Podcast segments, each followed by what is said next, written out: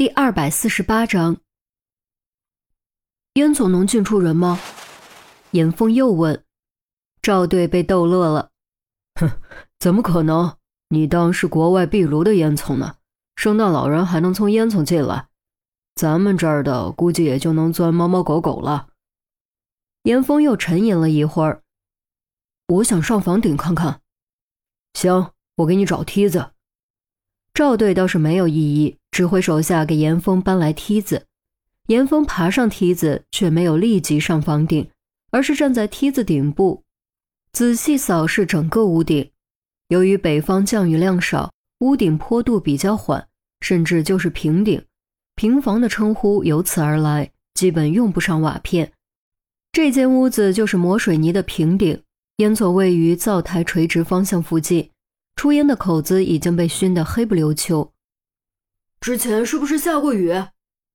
严峰大声问他，发现有水蒸发留下的痕迹。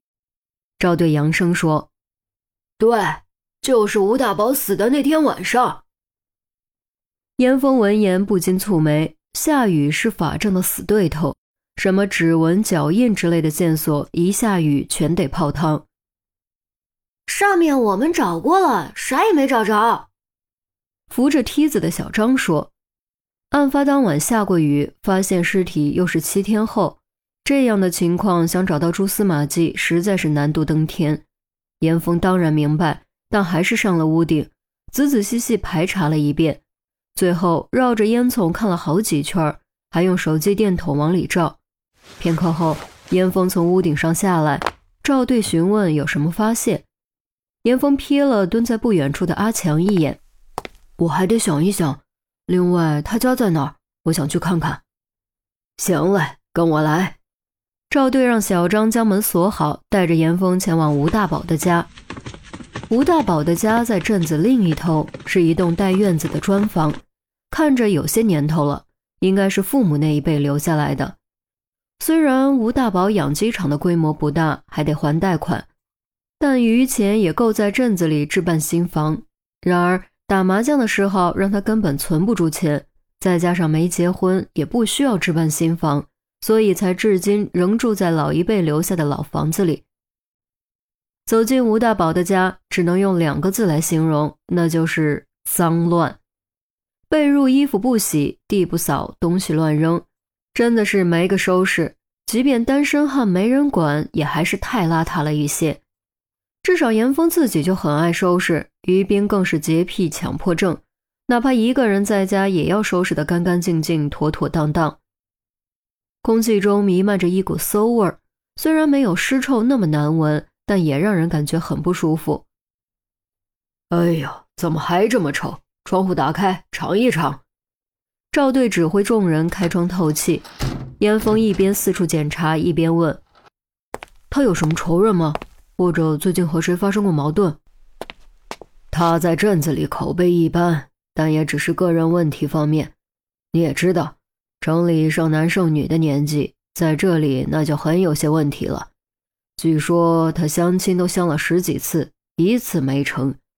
至少目前还没听说他跟谁结过怨。赵队回忆着。那经济方面呢？严峰又问，说着随手打开了电脑。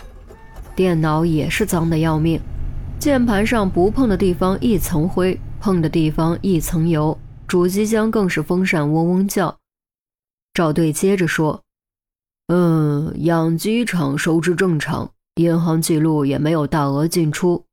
哦，还有他的牌友普遍反映他这人牌品不错，从不欠钱，输了钱也不骂骂咧咧，所以都喜欢找他。”无仇人，无经济纠纷，无感情纠纷，还真是能断的线全断了。看来不先弄清楚死因，是无法进一步调查了。说话间，电脑已经开机。严峰自问不算洁癖，也还是戴好手套才握住鼠标。硬盘里除了一些和养鸡场有关的资料，就只剩小视频了，没什么有价值的东西。但当打开浏览器之后，严凤发觉了一些异常，历史记录居然被删除了。赵队，你来看一下，怎么了？赵队走了过来。浏览记录都没了。严峰指着屏幕，删除浏览记录不是很正常吗？严峰指了指屋子，又用指尖擦了一下键盘上的积灰。他连房间都懒得收拾，会有清理历史记录的习惯？赵队闻言若有所思，有点道理。你的意思是他在隐藏什么东西，或者别人在隐藏什么东西？严峰颔首。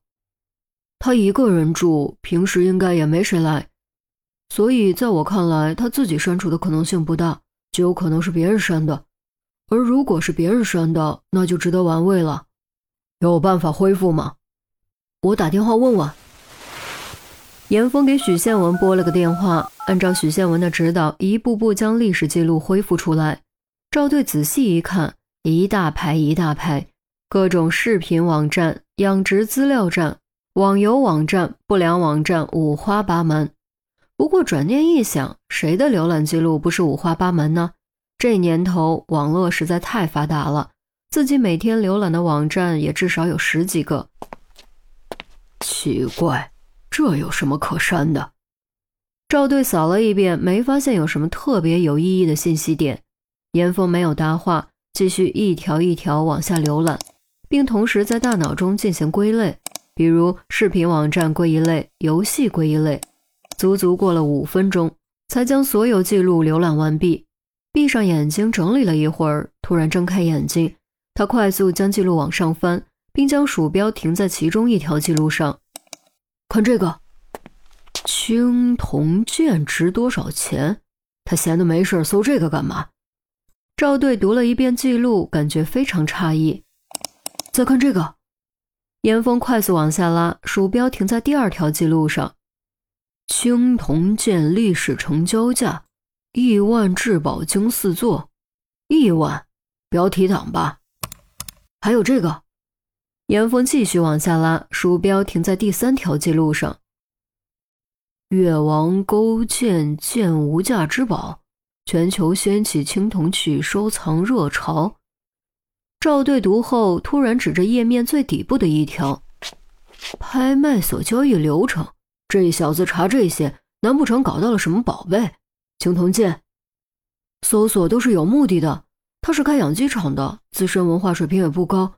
不可能闲来无事搜索青铜剑的历史成交价、拍卖流程这些信息，所以他的确有可能得到了什么宝贝，而且极有可能是一把青铜剑。严峰肃然道。